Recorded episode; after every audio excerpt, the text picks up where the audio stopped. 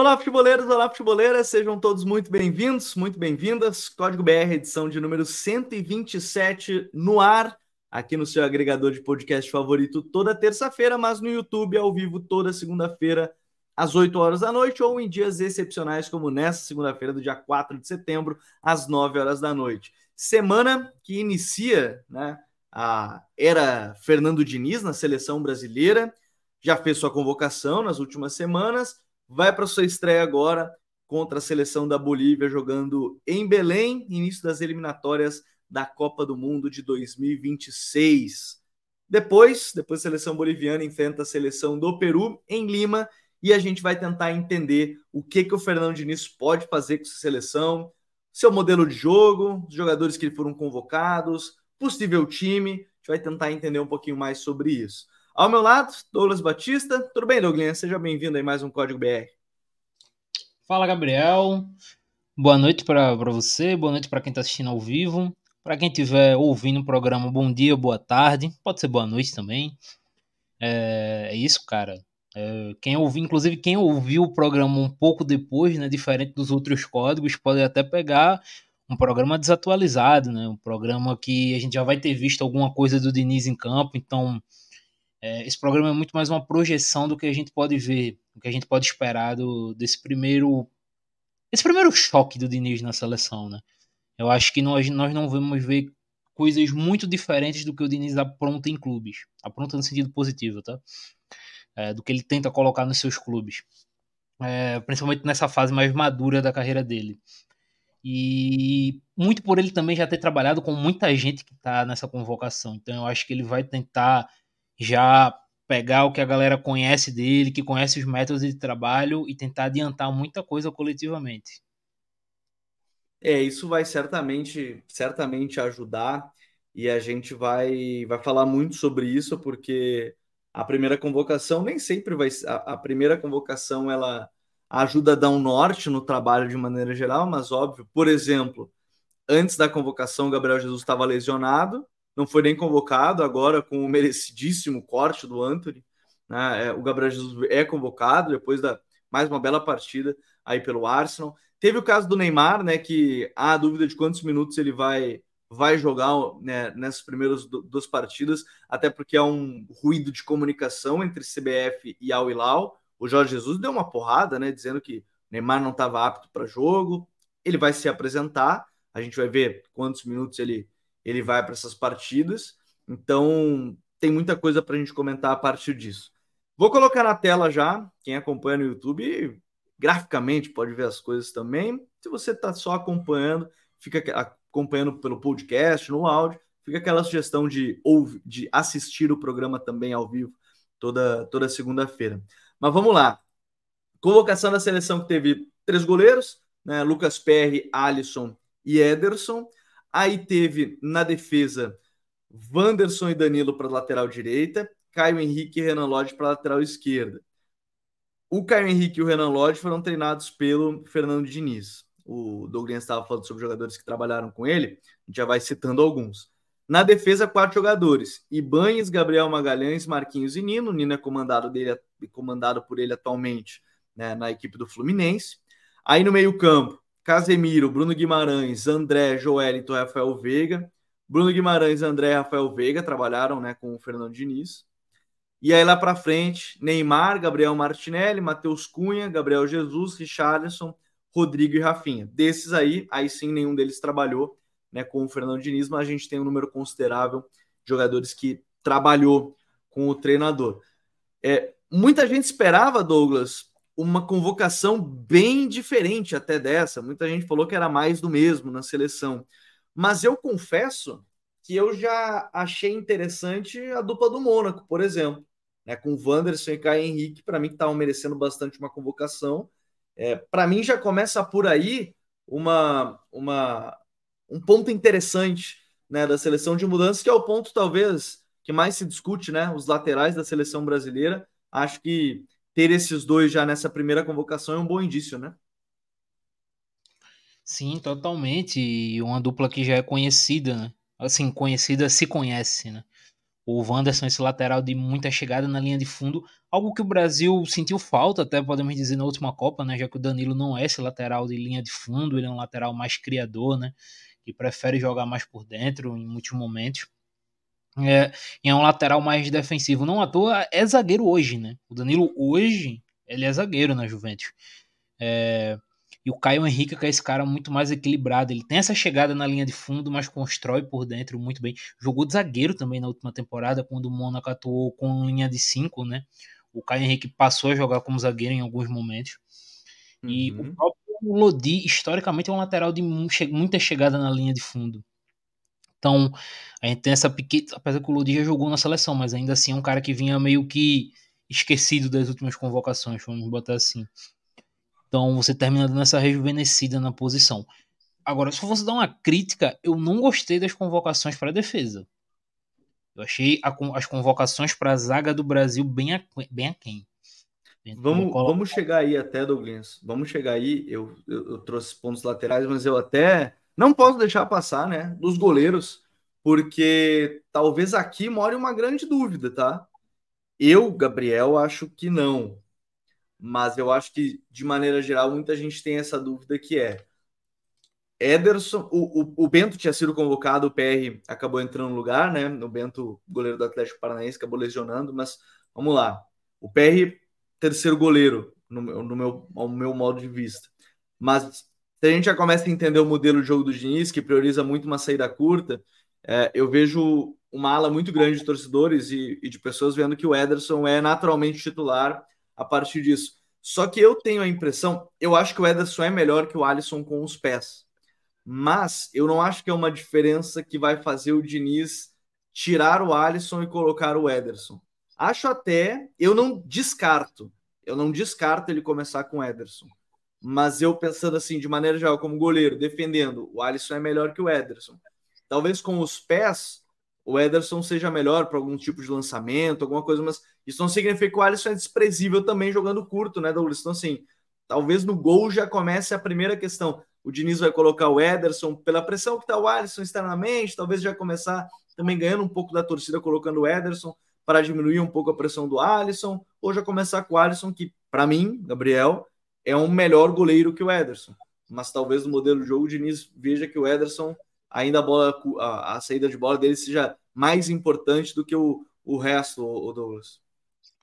Eu acho que até pela característica dos zagueiros que o Brasil tem, até dos laterais, se a gente fosse citar aqui o Caio Henrique, que é um ótimo passador, né, um jogador muito criativo com a bola no pé, eu acho que essa questão do jogo com os pés, a diferença entre Ederson e Alisson, que não é tão grande, eu acho que não vai fazer tanta diferença assim. Eu acho que se o Brasil tivesse zagueiros com um pouco mais de dificuldade para construir, é, o, o, estilo dos laterais fosse outro, né? Eu acabei de falar, se você tivesse é, o Ayrton Lucas e o Ludix laterais muito mais de linha de fundo, por exemplo, do lado esquerdo, eu acho que até poderia fazer uma diferença ali. Mas com o Caio Henrique, que eu acredito que vai começar como titular, é, com um zagueiro como o Marquinhos, que cria bem o próprio Nino, né, que é treinado pelo Diniz, o Magalhães, eu acho que não essa questão do jogo com os pés não vai ser tão diferencial assim. Vai ser um diferencial, mas não vai ser tão diferencial. Então eu acho que por conta disso deve começar o Alisson no gol. E aí, destacar, com todo respeito ao Perry, a briga é Ederson e Alisson. Não tem, não tem discussão. Não, até aí, porque ele não tinha sido o convocado antes, inclusive, né? Na cabeça do Diniz, o Bento tá à frente do PR. Né? Se o PR foi convocado só depois da lesão do Bento, o PR está atrás do Bento na, na linha, né? Do, de, de goleiros. E isso ah, não diminui a temporada espetacular dele, ponto. Sim, totalmente. É só que o Brasil tem dois goleiros que são dois goleiros top 10 do mundo. Um para mim é top 3, né? Que é o Alisson e o Ederson é top 10. Então, não tem muito o que questionar que um dos dois será o titular da seleção. Acho que acho que não tem muito, muita questão aí, muita dúvida. Eu acredito que vai ser o Alisson que vai começar. É, eu, eu fecho mais ou menos com isso. É, é, por isso que eu digo, eu só não descarto o Ederson, porque talvez ter um, um goleiro como o Ederson o Diniz possa gostar. De novo, mesmo que o Alisson também tenha suas qualidades saindo curto. Né? O Alisson, se não me engano, inclusive tem duas assistências né, na, na Premier League, né, pelo, pelo Liverpool, com lançamentos longos e tudo mais. É, é, claro que talvez a memória seja ah, a saída curta dele não foi muito boa no, no Liverpool e, e, Real Madrid, que ele acabou tendo uma falha, mas também mérito da pressão do Vini Júnior, enfim. Mas eu, eu vejo que não é uma. É uma diferença interessante, sim, mas eu acho que não que vai fazer uma, uma mudança tão grande. Acho que é um dos dois, mas eu, eu ainda acredito que o Alisson é o titular no gol. Vou deixar o PR aqui do ladinho, no canto da convocação, vai estar ali acompanhando os dois jogadores. Posso colocar um, um, colete no Alisson também, que é o que a gente imagina. Colocar um coletezinho nele aqui, um colete verde. Teoricamente, porque a gente imagina que ele vai ser titular. Linha defensiva, já falou um pouco dos laterais, mas depois vamos falar dos laterais, porque você já citava os zagueiros, Douglas, que lhe incomodou um pouco essa primeira convocação de Nino, Marquinhos, Ibanhas e Magalhães. Acho que o Marquinhos é indiscutível aí da linha defensiva. É, o Nino é treinado pelo, pelo Diniz e, e, vem de temporadas muito boas, não foi convocado porque é treinado pelo Diniz no Fluminense, convocado também porque ele, ele vinha de, de um bom momento no Flu. O Ibanhes, particularmente, eu também não, não achei uma convocação assim tão interessante. Eu gostaria muito de ver de ver o Bremer mais uma vez ganhando minutos, né? Ele que foi o quarto zagueiro na, na Copa. E o Gabriel Magalhães, ok, ele, ele perdeu a, a, a vaga na seleção brasileira é, segundo as pessoas da CBF, devido ao pedido de dispensa dele para o nascimento da filha, né? E aí ali ele perdeu espaço naquele momento. Acho que, inclusive pensando no modelo de jogo, é um zagueiro interessante para isso, né? Que tem a construção, é canhoto, né? Pode jogar ali no setor. Mas acho que de indiscutível nessa primeira convocação de defensores é o Marquinhos. Gabriel, eu vou até começar com um ponto polêmico, né? Vamos hum. lá. É, existe uma chance realíssima que o segundo jogador, que assim, dessa convocação, o jogador que teve o segundo melhor zagueiro na última temporada de todos os convocados do Brasil foi o Danilo. Existe uma chance realíssima de Danilo ter sido o segundo melhor zagueiro. Na temporada? Outros, na temporada passada. E eu Ele digo assim. É.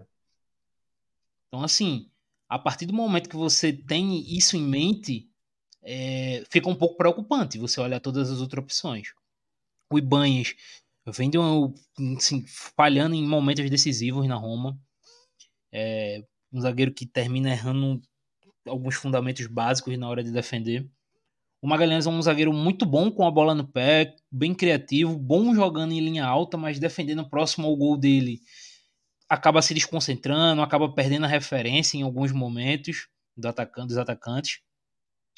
E o Nino, ele vem de boas temporadas, como tu disse, Gabriel, mas eu acho que essa talvez seja, esses últimos meses talvez tenham sido os piores do Nino nesse momento de alta dele com o Fluminense, desde que ele começou a jogar bem pelo Fluminense. Então, eu fico um pouco preocupado olhando essas opções de defesa do Brasil como você falou, o Bremer era um jogador que eu queria ver. Eu acho que ele é um zagueiro muito mais seguro, né? Muito mais pronto. Também é um cara que defende melhor a área. Então, não gostei muito, não. Principalmente porque o Militão foi cortado e uhum. a segunda opção não foi o Bremer. Isso foi o que mais me, me impressionou negativamente. Porque na minha, na minha cabeça o Bremer tem que estar entre os quatro tem que estar, tá, tem que estar tá entre os quatro, tem que estar em qualquer, de qualquer, qualquer jeito. E a partir do momento que você perde um dos seus dos seus zagueiros convocados, a outra opção, ou seja, a sua quinta opção não ser ele, eu achei um, um tanto preocupante. Sabe que fazendo o advogado do diabo nessa história, eu não sei se também não influenciou a convocação a convocação da seleção para a Olímpica, tá? Tá se preparando para o Americano. Por quê? porque eu acho que aí tinha, de repente, um ou dois nomes que ele poderia ter convocado, que era o Robert Renan ou o, o próprio Morato, né, do Benfica. Não sei. Eu, eu abro esse parênteses. Mas, mas, como você falou, o Bremer é um caso que não estava nem na, na, na, opção seguinte a, a lesão do, do, do Militão, né? Então eu só abro esse parênteses porque eu acho que a, na seleção sub-23 tem tem zagueiros aí que seriam interessantes a pensar de, de médio prazo, inclusive para ser convocados agora, para crescer, porque assim, de referência da defesa, como você estava falando, jogador referencial é o Marquinhos. Eu não digo nem titularidade, jogador referência mesmo, né, de liderança, provavelmente o capitão da seleção, junto com o Casemiro, né, e o Danilo, né, os três ali com o Neymar, né, os quatro, né, Neymar, Casemiro, Marquinhos e, e Danilo, assim, são, são os capitães da, da seleção, mas é um momento crucial para a linha defensiva porque vai ter que se criar novas referências, né? Só não só como jogador, mas também como liderança, provavelmente, para essa. Se a gente olhar os nomes que tem atualmente, né, depois da saída do Thiago Silva, né, sem o Militão lesionado, né, que vai ficar fora aí sete meses, enfim, né, Douglas? Não, completamente. E assim, é, é bom até destacar, estou o Robert Renan e o Morato. É uma boa geração de zagueiros surgindo ali. A gente tá falando de jogadores sub-20, sub-21, né? O Morato acho que ele até tem mais de 20, mas tá perto. É que alguns Renan, é para disputa do, do Pan-Americano, né? Não é nem para a Olimpíada, é para o Pan-Americano, que é eles. Alguns têm. Vão passar da idade olímpica no que vem, inclusive, mas vão para disputar o Pan-Americano. Mas aí você tem um Morato, você tem um Robert Hernão, você tem um Beraldo também, que é um cara que tá em franca ascensão, muito bom zagueiro. O Murilo, é, né, mas... querendo ou não, tá bem no Corinthians. Sim, tava bem no Corinthians, né? Agora é, vai pra Inglaterra. Bem, agora no Nottingham Forest.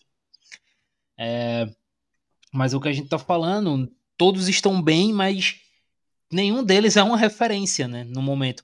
Eu acho até que o Robert Renan tem todo o potencial para ser um zagueiro referência da seleção. E até pelo que ele já vem apresentando no Zenit, já é titular no Zenit, é titular no time de, de certa expressão em seu país, né? É, futebol europeu. Então, eu acho que o Robert Renan é um que vai em breve é, começar a jogar regularmente na seleção principal. Já jogou, né? É, mas eu também vejo o Beraldo e o, e o Morato tendo chances em alguns momentos curiosamente, três zagueiros canhotos, né? O Brasil faz um tempinho já que o Brasil não tem essa, esse referencial canhoto na defesa. Se a gente pega as últimas Copas, foram Thiago Silva e Davi Luiz, Thiago Silva e Miranda, e Thiago Silva e Marquinhos, né? Todos, todos destros. A dupla do Thiago Silva. A gente tem agora alguns referenciais canhotos surgindo também. O que é importante até pensando em construção de jogo, né? Tem um vídeo aqui para quem é membro do canal sobre a importância de zagueiros Aí deitou, hein? Gostei. Aí tu deitou nessa aí, né? Bom, bom jabá que tu fez. Então, inclusive, ó, quem tá acompanhando a gente pode se tornar membro, o botãozinho tá aqui embaixo na, na tela, ou só clicar o link na, na descrição aqui. Mas é isso aí, tem, a gente fez um conteúdo justamente da importância do zagueiro construtor. E um deles citados é o Beraldo, inclusive, que o Douglas falou. Mas a gente sentiu falta de um zagueiro canhoto. Agora, vamos brincar um pouquinho, Douglas. Vamos, vamos fazer a brincadeira. É, André Bruno Guimarães vai jogar de zagueiro com o Diniz, vai enfrentar a Bolívia no primeiro jogo. Eu não vou dizer que ele vai fazer isso do minuto 1 ao minuto 90. Mas no Fluminense, todo jogo no segundo tempo ele faz, né? Martinelli no lugar do Felipe Melo, e aí o André baixa ali para defesa. O André já falou que se sente super confortável porque já fez bastante jogo ali, né? Como como zagueiro. Vamos brincar um pouco, um segundo tempo contra a Bolívia ali mais apertado é se ele quiser ser mais ofensivo, pode colocar aí o André, que já tá, jogou ali, Casemiro. Por que, que não dá para brincar dessa forma? Cara, eu vou, eu vou, eu vou além do ponto, Gabriel. E tem o Danilo, né? Que o você falou de zagueiro, tem o Danilo isso, ainda, né? Isso é o que eu ia falar. Se o Diniz. Porque assim, a gente tá considerando que o Diniz vai fazer algo próximo do que ele fez no Fluminense. Isso. Só que a gente tem que pegar que o Diniz é um treinador de várias referências em termos de estruturação em alguns momentos, por exemplo, no São Paulo, o melhor momento dele foi com três zagueiros, que foi o segundo melhor trabalho do Diniz. E aí, por exemplo, o Diniz tentar um, um três zagueiros com esses laterais que chegam muito na linha de fundo, com o Rodrigo, porque ele não tem um Vinícius Júnior, e aí ele tem um Rodrigo que é um, um falso ponta, né? Que é um cara que vai jogar muito por dentro. O Neymar jogando também é um cara que vai jogar muito por dentro, então ele vai ter que ter os alas chegando muito na linha de fundo. Eu não ficaria surpreso se ele testasse, por exemplo, uns três zagueiros e colocasse um desses zagueiros, desses laterais, o Danilo preferencialmente, ou o Caio Henrique, como terceira opção de defesa. Não ficaria nem um pouco surpreso disso. É, isso não dá para não dá para duvidar. Eu tô colocando o colete em quem a gente imagina já confirmado como linha defensivo, porque ao lado do Marquinhos, acho que num primeiro momento é o Gabriel Magalhães, porque o Nino justamente joga do mesmo lado que o Marquinhos, a não ser que ele coloque o Marquinhos do lado esquerdo. Né? Aí o Nino pelo lado direito, acho que aí sim podem ser os dois. Mas nas laterais, que ditam muito esse, esse jogo do, do Diniz também, é, o Fluminense muito marcado pelo Samuel Xavier, fazendo esse corredor central muitas vezes, o, o, o Marcelo nem se fala, mas o Diogo Barbosa está fazendo isso. O gol agora no, no final de semana contra o Fortaleza, ele estava justamente dentro da área, né, para finalizar e, e, fazer o gol da vitória contra o Fortaleza no finalzinho. Mas assim, eu vejo que funciona e casa muito bem com o que ele pensa ter Wanderson e Caio Henrique ali nas laterais. Talvez no primeiro momento o Danilo. Eu sigo a lógica também que nenhum treinador vai chegar e vai mudar totalmente, né? Vai mudar 100% da seleção. Então, talvez iniciar, não, vamos começar com o Danilo, um lateral base, mais construtor, sem ser o cara que vai chegar toda hora. Ao mesmo tempo que eu também não descarto o, Diniz querer fazer essa mudança e ter esse respaldo, mas eu vejo que Wanderson e Caio Henrique, além do entrosamento que eles têm no próprio clube, é, mesmo jogando em posições tão distantes, teoricamente, uma da outra, né, quando o time está atacando, só que com o Diniz, os laterais muitas vezes estão bem juntinhos, né, por dentro ali. Marcelo e Samuel Xavier várias vezes já deu para perceber em outros momentos. O, o, Marcelo faz o gol no Flamengo atravessando o campo, né, do lado direito, cortando para dentro e finalizando. É né, um golaço do Marcelo. Mas assim, Caio Henrique e Wanderson, para mim, é a dupla para os próximos anos aí que tem a seleção. Você falou até sobre o Caio Henrique, sobre o Wanderson, né, é, Douglas, no site, e, e, eles acabam sendo o presente e futuro um pouco dessa seleção, porque eles unem bastante as duas características. O Caio Henrique mais, né? O Wanderson mais potência e chegada, né? De fato, jogando como ala, mas o Caio Henrique encaixa muito bem também um lateral que pode jogar por dentro, pode jogar por fora, enfim. Sim, o Caio ele enquadra perfeitamente do que, do que a gente vê no, no Fluminense nas, é, na criação dos laterais, né? Esse lateral que pode ficar em base, que pode ficar a meia altura, né? Criando um jogador muito bom na bola longa também, nas inversões de jogada.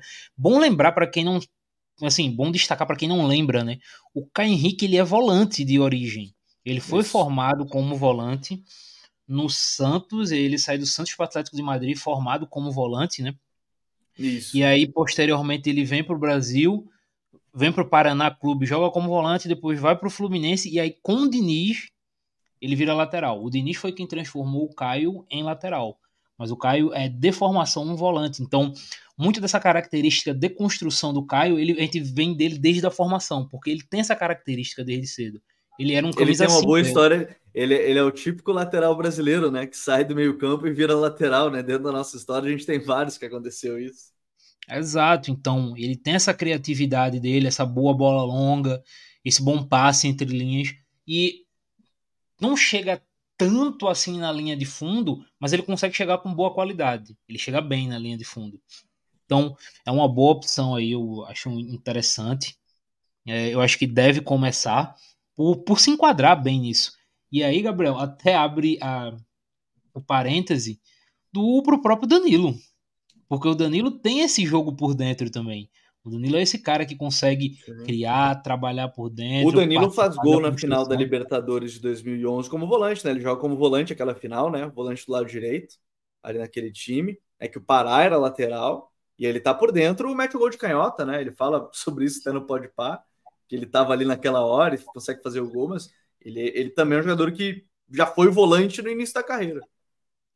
Exato, então se ele mantém essa estruturação é, que ele mantém no Fluminense, né, que ele utiliza no Fluminense, dos laterais muito por dentro na criação, de jogadores muito ativos na criação de jogada, é, eu acho que Danilo e Caio Henrique vai ser a dupla que vai começar.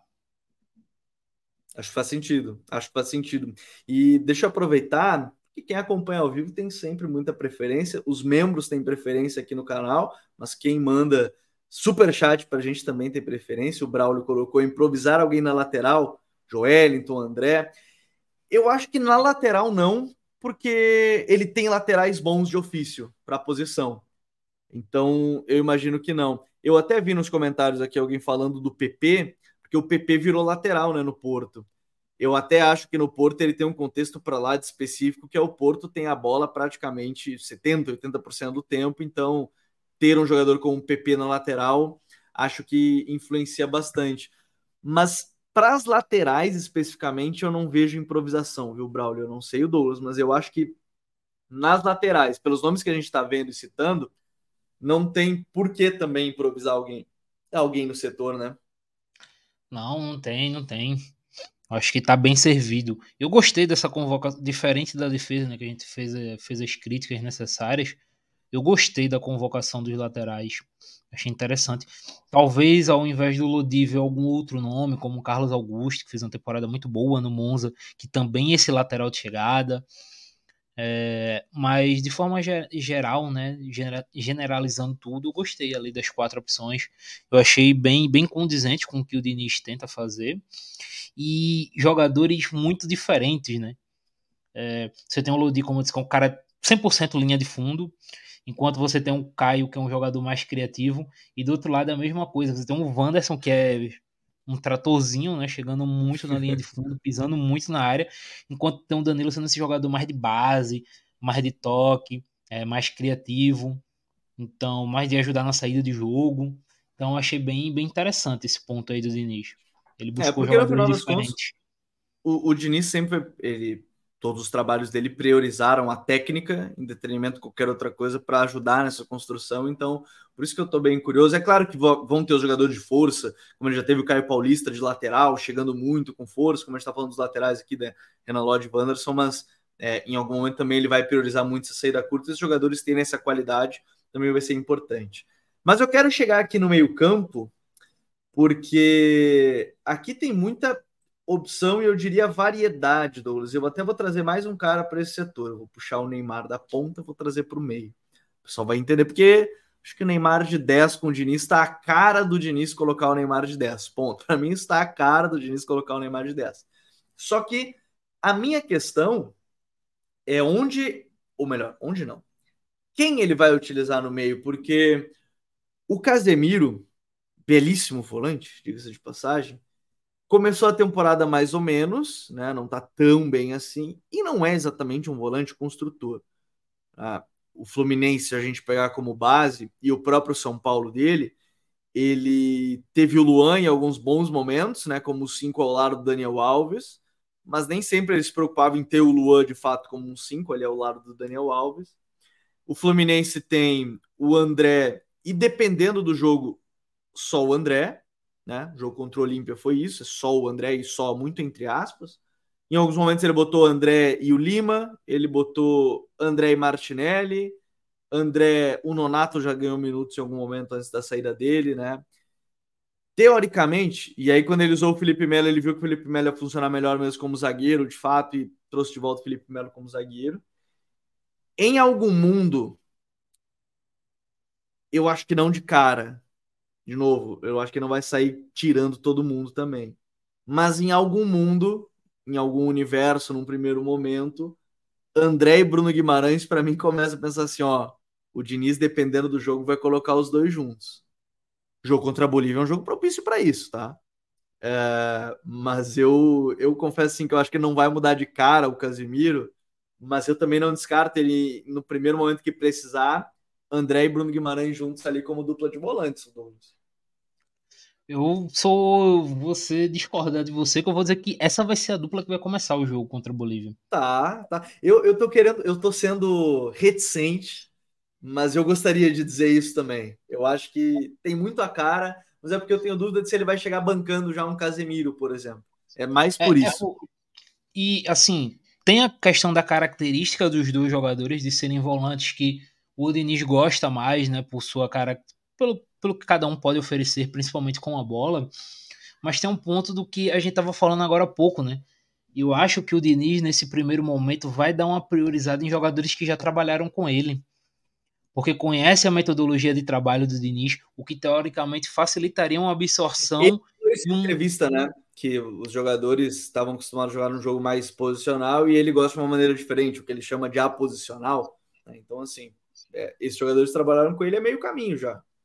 Exato. Então, por isso que eu, um dos motivos que me é, fez pensar no Caio Henrique, além das características dele, foi essa questão de ter trabalhado com o Diniz. E aí eu mantenho com o André e com o Bruno. Eu acho que foram jogadores que trabalharam com o Diniz, o Bruno ainda trabalha né, com o André, trabalha com ele diariamente.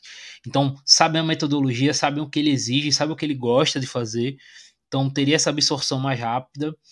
É, então eu imagino ele começando com os dois. Eu imagino ele começando com os dois. É porque é muito complexo tirar o Casimiro, né? Casimiro é uma é, referência é máxima. Ponto. Ah, cara, vamos ser sinceros, Douglas. Bota o Casemiro do lado do Marquinhos e coloca André e Bruno Guimarães. Vamos simplificar para todo mundo. Ninguém, ninguém reclama, né? É, eu acho que aí ninguém reclama. no máximo, um dos zagueiros que não vai jogar ali e tal. Mas, pô, bota Marquinhos e Casemiro e ninguém reclama. Ninguém reclama. Sai, sai todo mundo feliz, né? Na teoria. Mas eu acho que é isso. Acho que começa Bruno e, e André. É, eu acho que o. Vou colocar o coletinho nos dois, então, já que a gente está com essa ideia parecida. Mas você ia complementar com mais, uma, mais um ponto, Douglas? É, e aí a gente tem que partir do ponto de onde, é, de qual a condição do Neymar, né? Se o Neymar vai chegar para jogar. Isso. É, questão de tempo dele, né? Quanto tempo o Neymar vai ter de jogo, é, se ele vai poder jogar 90 minutos, se ele vai ter minutos reduzidos, né? Ele tá voltando de lesão agora, então não tem tanta noção de minutagem dele. Então, por conta disso, eu não imagino o Neymar começando como titular. Eu imagino o Neymar uhum. vindo do banco. A partir é disso. A partir disso, a gente pensa muito no 4-2-3-1 da seleção, né? Um 4-4-2, enfim. Mas a gente pensa pensando em Neymar centralizado ali por dentro mesmo. Exato. Eu também imagino o Neymar jogando por dentro. É... Neymar é, mal Neymar é comparando, é mal já vai ganhar o colete. Mal comparando, né, Gabriel? O Neymar vai ser o ganso do Diniz, né, da seleção. Mal comparando, vai ser esse cara que vai ah, tocar... todo mundo já, já todo mundo já fez essa comparação em algum momento da vida, principalmente em 2010, tá tudo certo. Tudo bem. É, mas vai ser mais ou menos isso. Eu vejo o Neymar jogando por dentro. Só que como o Neymar eu não vejo ele começando de titular por conta da, do aspecto físico e clínico dele. Eu me traz muita dúvida sobre o resto da configuração do meio-campo. Porque o Joelinton é muito bom, mas ao uhum. mesmo tempo eu acho ele de um encaixe meio difícil no, com o Diniz.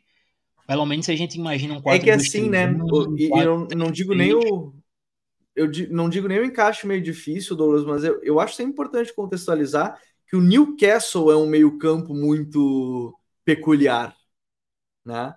Porque o Bruno Guimarães é 5 no Newcastle, mas com a bola ele tá dentro da área. Com a bola ele tá chegando muito, inversão. Uh, o Joelinton é o 8, mas defende até mais que o, que o Bruno Guimarães. Então, assim, é que o meio-campo do Newcastle também é muito específico, é, é muito diferente né, nessa estrutura, e por isso que eu acho que o encaixe do Joelinton não é ah, o Joelinton virou meio campo no Newcastle, vamos colocar ele aqui de meio campo que ele vai sair rendendo igual ele rende lá, né? Sim, exatamente. E é engraçado porque no Newcastle ele faz de tudo, né? Ele já foi esse. 8, ele já foi um pouquinho mais recuado em algum momento. Já foi ponta, né? Já foi extremo. Já foi 9, né? 9. Foi 9. Então, assim, ele, o Joelton ele abre margem para ele jogar em vários locais. Então, mas eu não vejo ele começando como titular com o Diniz, porque sabe, eu acho que vai dar um pouco de choque nesse início. É, a menos que o Diniz tente alguma coisa diferente, tente um, um 4-3-3, um 4-1-4-1, e ele tente colocar Bruno e Joelinton como uma dupla e o André mais atrás. Mas eu não, eu não, vejo, eu não consigo imaginar o, o Diniz fazendo isso. Então, Sabe por que, que, eu não consigo imaginar isso, Douglas? Porque eu acho que o Rodrigo e o Jesus vão pro jogo. E aí sobra uma vaga meio que para um ponta, segundo atacante, que acho que abre, abre caminho para algumas coisas aí. É, só que aí entra, entra uma questão, né?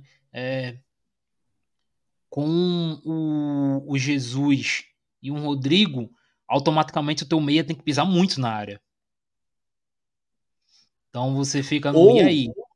Vou, vou abrir uma possibilidade então aqui pra gente. Não vamos botar o Casemiro na zaga. Vamos colocar os quatro. Casemiro, Bruno Guimarães, André e o Neymar, um quarteto de meio campo. Um losão? Porque aí o que que eu imagino? É, não sei, um losão, um quadrado, depende. O Bruno Guimarães jogando um pouquinho mais adiantado, um pouco mais recuado, enfim. Mas acho que um losango parece mais plausível, porque aí você pode colocar Rodrigo e, e Gabriel Jesus juntos, como uma dupla. Né? O Rodrigo como esse meia atacante que ele também gosta de ser, que ele já falou que prefere ser do que um ponto. E aí você tem o Jesus. Mesmo que o Jesus, na hierarquia da convocação, até acho que ele não foi convocado é, porque ele estava lesionado, não, não, se imaginava que ele ia voltar mais rápido. É, Jesus e Rodrigo, para mim, é uma dupla que tende a funcionar muito bem, por exemplo.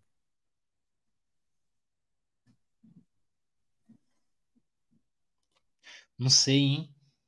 Não sei. Ou ele faz o Martinelli ser o, o Keno, né? Pensando no modelo do Fluminense. Ele ter de fato um ponta. Ele ter um ponta agressivo de um contra um. Aí ele bota o Martinelli aberto, o Rodrigo como um falso ponta e, o, e mais o 9. Um outro argumento que o Diniz pode ter, e aí é, é bem, bem. A gente deveria até ter citado isso no começo, fica aí a falha. É que, para além dos jogadores que trabalharam com o Diniz, a gente tem muito link de jogador que joga junto no clube. Citou o Martinelli, tu tem Martinelli e Jesus que fazem é, várias combinações ofensivas no Arsenal. A gente tem o Joeliton e o Bruno Guimarães, que estão há um ano e meio muito bem no Newcastle, alternando, como tu disse. Às vezes o Joeliton defende muito mais com o Bruno Guimarães pisando na área. A gente tem o Caio Henrique e o Wanderson, que também são tem esse link no Mônaco, mesmo jogando em lados diferentes. Então, nós temos alguns jogadores que, que são acostumados a jogar com outros. Então, além dos jogadores que trabalharam com o Diniz, ele pode buscar esses links mais, entre aspas, fáceis. Jogadores que já se conhecem, que são acostumados a jogarem juntos e que já sabem o que o outro vai fazer por coisa simples. Quando um jogador joga muito com o outro, ele tem noção do, das manias do, do companheiro claro. e etc. Mas assim, eu vou, vou partir dessa ideia. De novo, eu vou tentar espelhar o que é o Fluminense em termos de características de jogadores Talvez o, o mundo ideal fosse ficar com o Neymar de 10, né? Um jogador de mais liberdade. Todos têm essa liberdade de circulação, mas as pessoas vão entender o que eu quero dizer.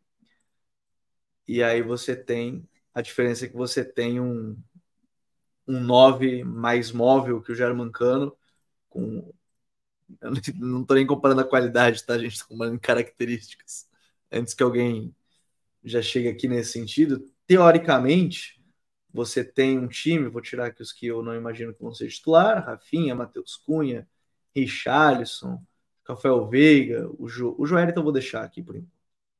Mas eu imagino, Douglas, tá, a gente tem essa ideia de André e Bruno Guimarães de dupla, mais à frente, mais mobilidade, o que penso o Diniz, do que Neymar, Rodrigo, Martinelli e Jesus, eu não consigo ver, sinceramente. Porque aí você mantém tendo a velocidade para uma transição rápida, por exemplo, com o Martinelli. Tem um jogo de aproximação muito forte com o Jesus, uh, o Neymar, o Rodrigo, os meio-campistas. E aí mantém ainda tudo meio, meio junto. Para um jogo que vai ser difícil, porque ser difícil no sentido de vai estar tá todo mundo, vai estar tá a Bolívia inteira fechando lá em linha bem baixinha e vai precisar criar, seja com essa aproximação de toques curtos, ou seja, algum momento de velocidade ali com o Martinelli ou com algum outro jogador. É, assim, vamos até fazer a comparação, né, Gabriel? A gente comparou muita coisa com o Fluminense, porque é o trabalho do Diniz diariamente e do que a gente costuma ver. Eu vejo ele fazendo do Rodrigo, do Rodrigo entre aspas, algo que ele faz com Arias, né? Que é esse Sim. meia que joga aberto, que corta para dentro para trabalhar junto do, dos outros jogadores na criação. E que é o que o Rodrigo faz com o Ancelotti, né? Sim. E até para pegar, porque o que facilita, o que me faz imaginar mais o Rodrigo jogando como titular e não o Rafinha, é que o Rafinha ele é algo com um ponta que talvez o Diniz não goste tanto, porque é aquele ponta que o Rafinha historicamente gosta de receber a bola muito aberto. Ele gosta de receber a bola muito aberto, muito colado na linha lateral. Foi assim no Leeds, é assim no próprio Barcelona. Ele pode pegar a bola e partir para dentro. Mas a bola para chegar nele, para ele obter o domínio da bola, normalmente ele prefere receber a bola muito aberto. Então, é, eu até tô para dizer que a briga do Rafinha não é nem com o Rodrigo, é com o Martinelli. Exato. Então, eu concordo. Concordo. Então, eu não Porque vejo. são os Rafinha... pontas de agressividade, né? São os pontas agressivos de, de chegar, de fazer gol, assistência, enfim, são esses pontos de agressividade, não de, de toque curto. Porque, de novo, o Rodrigo não é um ponta, né? O Rodrigo ele mesmo falou que ele fez formação de ponta, mas ele se considera um camisa 10. Onde a função que ele mais gosta de jogar é camisa 10. Exato, então eu, eu vejo isso, eu não vejo o Rafinha começando, principalmente porque a outra opção é o Martinelli, que tá, numa, tá muito bem. Tá muito bem. É, desde a temporada passada no Arsenal. É esse atacante que vai pro drible, é um cara que tá muito influente em gols. Não, não necessariamente é, eu até me expressei mal. Influente em gols, não no sentido da assistência e gol todo jogo, mas de que toda jogada ofensiva importante do Arsenal tem que ter o Martinelli ou fazendo um movimento ou dando um drible. Então ele está sempre participando ativamente de jogadas importantes do Arsenal. Então eu vejo ele largando na frente do Rafinha nesse ponto.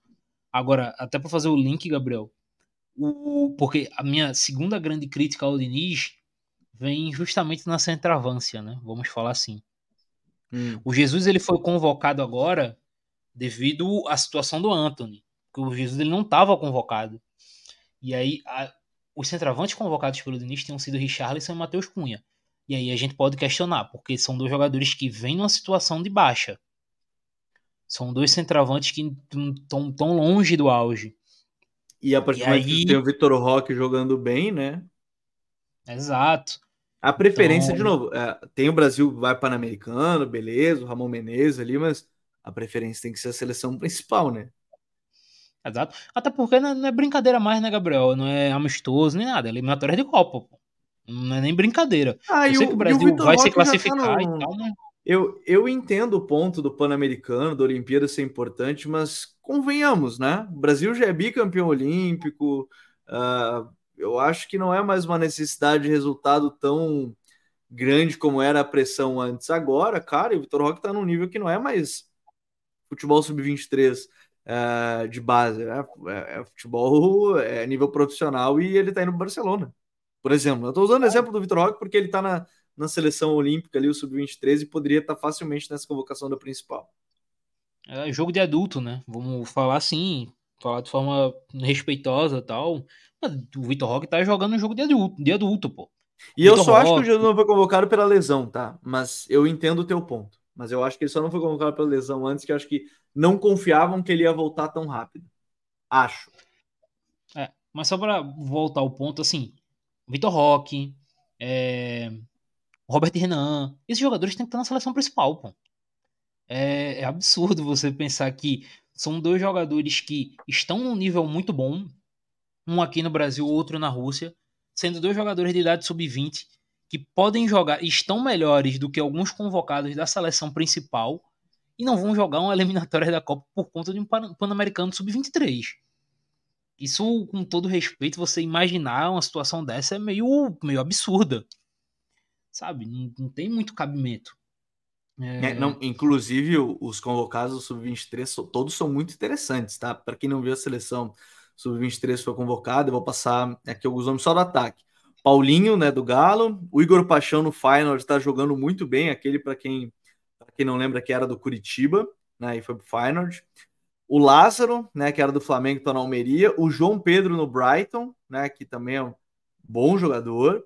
Vitor Roque, Marcos Leonardo, sem contar outros jogadores, né? O Andrei Santos, o Danilo, o João Gomes, o, o Vini Tobias, o Abner. Cara, assim, a seleção, a seleção sub, sub-23, ela é muito interessante. Muito interessante. Assim, nomes da, da defesa para frente, todos to, da defesa para frente, eu acho, né? Todo, todo o elenco, no caso, é muito interessante. Assim, tem nomes que poderiam compor nesse primeiro momento convocação da principal sem muitos problemas. Sem muitos problemas, inclusive. Mas eu, eu confesso que aí foi a que eu achei mais estranha também, Douglas, porque o Matheus Cunha, até essa temporada, ele começou um pouco melhor, mas eu acho que tinha jogadores em melhor forma que ele também. Sim, perfeito. É, é a partir desse ponto, é, não é uma crítica até pessoal aos jogadores, é só que alguns deles não, não vêm apresentando. Até porque o Matheus Cunha era muito fã, o surgimento dele é muito bom. Ele na seleção olímpica campeã é muito bom, inclusive foi muito bem. Muito bom. Mas é só a fase dele que não estava das melhores mesmo. E aí, partindo já que citou a seleção olímpica, a gente tem que falar do Richarlison. Porque ele vive disparado seu pior momento na Europa, né? Pior momento na carreira, eu diria, talvez. Ele não, não consegue jogar, por exemplo, é, ativamente como titular num Tottenham em reconstrução. A gente teve aí Tottenham um Tottenham. Nove, né? Exato, a gente teve um Tottenham e. E Burley no, nesse. Acho que foi no sábado, não lembro se foi no sábado ou no domingo o jogo. Que o Tottenham ganhou por 5x2 e o Richarlison jogou 20 minutos. Ele entrou já no, no fim do jogo. Um jogo. Um, acho que tava 4x1 quando o Richarlison entrou. Então ele não consegue ser titular, não está conseguindo ser titular numa equipe que está em reconstrução, que acabou de perder sua principal referência, que é o Harry Kane. O Tottenham está jogando com um som mais avançado. E não tá. O Richardson não consegue jogar. Então, esse. E até trouxe um, um atacante, né? O. O Brennan Johnson, que era do Forest, porque É, abrindo esse parênteses até que o Douglas fala, é, o Ange Poste, Postecoglu, né, treinador da, da equipe do Tottenham, ele no primeiro momento falou que a aposta seria no Richardson como 9, é, mas logo depois do jogo contra o Burnley que o Douglas citou é o exemplo, né, que ele aposta no som como 9, deixa de apostar no Richardson porque os primeiros jogos foram ruins como 9, né, então é, vamos ver qual vai ser, de novo, qual vai ser a resposta dele dentro de campo porque da última temporada, o, o, último grande momento do, do Richardson são os gols da Copa na primeira fa na fase de grupos ainda, porque pós isso não conseguiu não conseguiu render o melhor.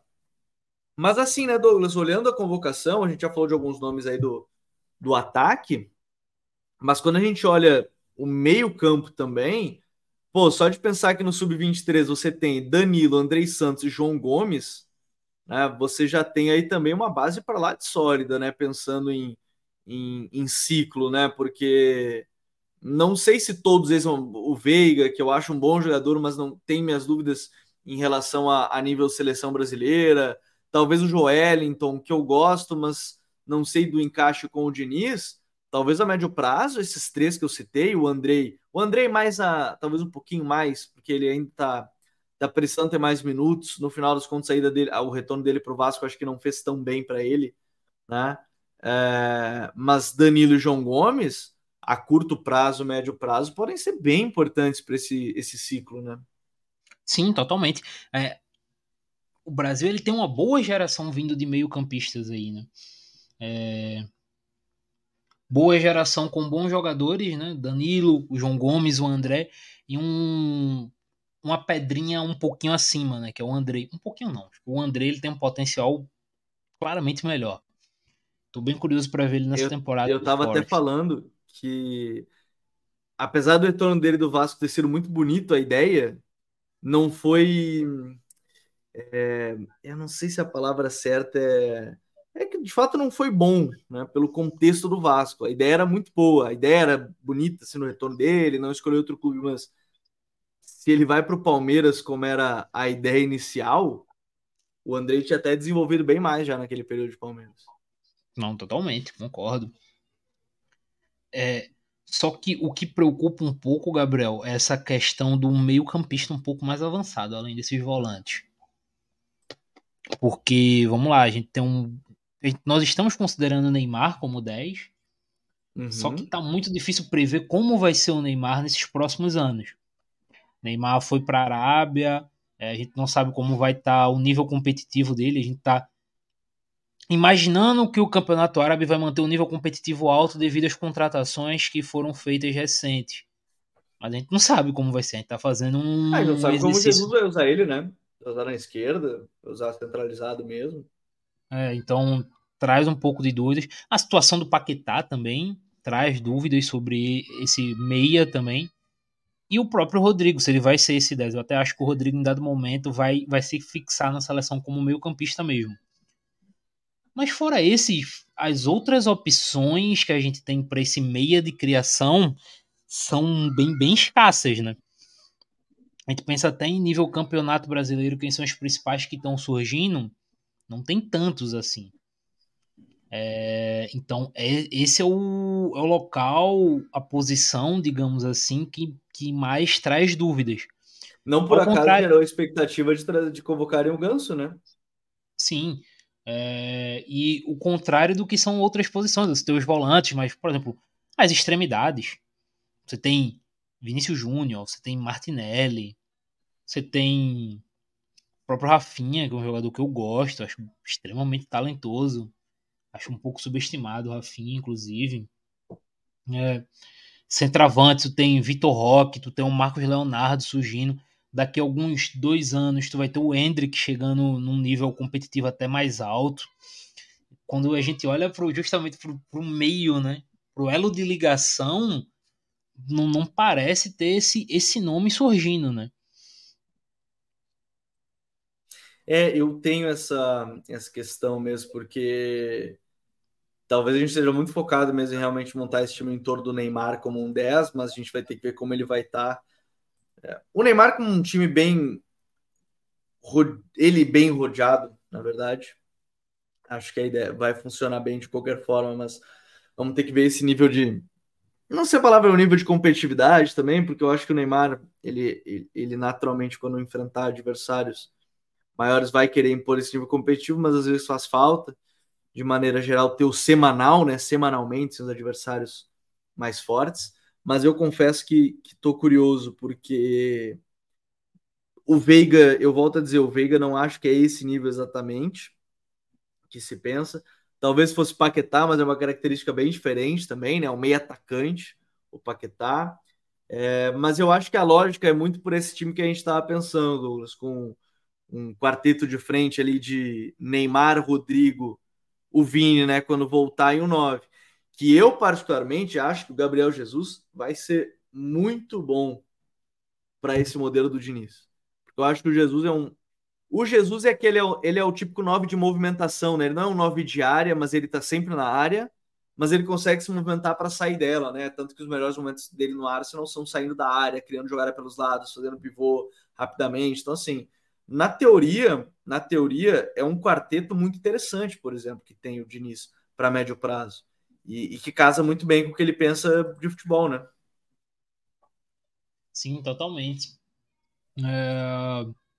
Eu gosto muito desse encaixe, principalmente ali Rodrigo, Neymar e Vinícius. Eu acho que são jogadores muito criativos. O Vinícius melhorou muito em termos é, dele como criador de jogadas né, no Real Madrid Sim. na última temporada.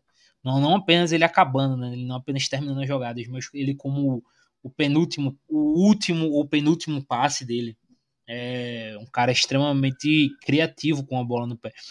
E eu digo até, Gabriel, o seguinte: eu entendo as pessoas colocarem o Jesus como titular, como tu falou, só que tu tendo jogadores como Rodrigo, Neymar e Vinícius atualmente também, tá esses, como eu acabei de falar, tem esse poder de criação, eu imagino um centroavante um pouco diferente do Jesus.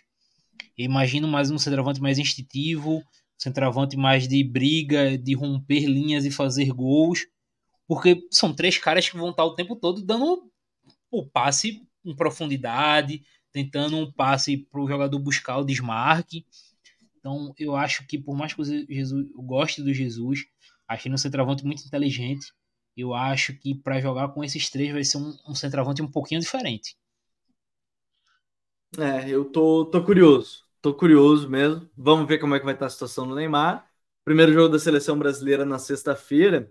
E eu já aproveito para dizer que quem é membro do canal, no domingo a gente já vai ter uma live aqui exclusiva para os membros, que a gente vai falar um pouco do primeiro jogo da seleção brasileira. Então, se você não é membro, se torne membro, que a gente vai falar da seleção já no domingo. Depois a gente vai montar uma análise e tudo mais, mas eu acho que vai ser muito mais legal já. No domingo a gente vai montar e, e, e trazer já esses primeiros detalhes da seleção brasileira, que tem esses seus dois, dois primeiros jogos de eliminatórias da Copa do Mundo de 2026, da qual eu estou muito curioso também, porque eu acho que o ciclo da seleção pode ser interessante. Escrevendo por linhas certas, erradas, tortas, se o Edinaldo vai trazer o Ancelotti ou não, se vai ficar o Diniz ou não, acho que a gente tem muito jogador aí para montar um modelo bem interessante a, a médio e longo prazo com, com a seleção brasileira, sem contar a Olimpíada aí, né? Nem a gente não falou, não era esse o ponto da live hoje, do, do podcast hoje, mas a seleção olímpica também promete muito pela qualidade que tem. Mas, Douglas, Semana que vem a gente volta, a gente já vai ter também a noção do primeiro jogo do, do Diniz, mas o Campeonato Brasileiro também está rolando muita coisa legal. É, algumas a gente até falou na semana passada, né, de se é o, o Sampaoli mudando o esquema várias vezes como o Renato. Renato fez isso de novo, ganhou o jogo contra o Cuiabá, estaria sendo bem exaltado, a gente vai falar sobre isso, enfim. Mas semana que vem a gente pode voltar para Falar do Campeonato Brasileiro também, né? Mesmo que vai, estar tá parado nesse momento, mas acho que tem alguns pontos importantes que a gente pode tocar ainda ao longo da semana e muita coisa para a gente discutir por aqui no Código BR, Douglas. Valeu, Gabriel. Acho que o último assunto como seleção, queria destacar novamente. É, eu não acho que ele vai começar assim, mas não duvidem um sistema com três zagueiros do Diniz, com um dos laterais, Danilo ou Caio, sendo uma dessas opções na zaga, tá? Não, não descarto isso. E sim, cara, muita coisa bacana, né? Teve o Pepa, né, sendo demitido nessa rodada. Isso não é bacana, né? Demissão de técnico, mas assim, a gente teve o Pepa saindo, é, o Zé Ricardo provavelmente chegando como o novo treinador do Cruzeiro. O Cruzeiro tomou alguns nãos, né? O Cruzeiro tentou o Carpini, o Carpini preferiu ficar no Juventude, tá brigando pelo acesso para a Série A. O tentou Cruzeiro o Milito. Tentou o Milito, que também recusou, e aí acabou fechando com, com o Zé Ricardo. É bem diferente, né, do, do Milito, né, do que o Milito pensa de jogo pro Zé Ricardo, tem uma diferença. E ainda teve o não do, do Odair Helma. Do Odair, né. É, então, a gente vai ter um Cruzeiro meio diferente do que a gente vinha vendo, né? É, um treinador como o Zé Ricardo que prioriza muito mais a defesa. É, o Vasco dele temporada passada teve muito do Thiago Rodrigues fazer um primeiro turno muito acima da média, mas defensivamente o Vasco era uma equipe de forma geral segura, né? Tomou acho que seis gols no primeiro turno da Série B. Algo menos de 10. Sem certeza foi menos de 10, mas se eu não me engano foram seis gols que o Vasco tomou num turno. Que é um número sim, absurdo. Então, o Cruzeiro tenta buscar no, no Zé Ricardo essa consistência defensiva. Essa questão de parar de tomar gols para poder estancar a sangria para voltar a pontuar. E a briga, apesar da briga pelo título não, não existir, né, para mim, aí tá com uma briga muito boa para G4 e para Z4. Muito bacana, muito bacana mesmo. Não, o G6 também. Uma briga de G6 ali tá, tá quente, tá quente, tá quente. Então por isso tem muita coisa pra gente comentar por aqui, certamente, nas próximas semanas. Douglas, te espero então na próxima semana aqui o Código BR. Então, futeboleiras, futeboleiros, obrigado mais uma vez a todos que estiveram aqui com a gente. Fica a minha recomendação, você que está ouvindo esse episódio até o final, se torne membro aqui do canal, a gente está com vários conteúdos exclusivos. Semana passada é, a gente não conseguiu publicar alguns conteúdos, estava em obras em casa, então não consegui publicar para vocês conteúdos. Então a gente volta na próxima semana, mas durante a semana vai ter conteúdo exclusivo, vai ter conteúdo em vídeo aqui no canal. A gente volta na próxima semana aqui com o código BR. Um grande abraço a todos, até a próxima. Valeu, tchau!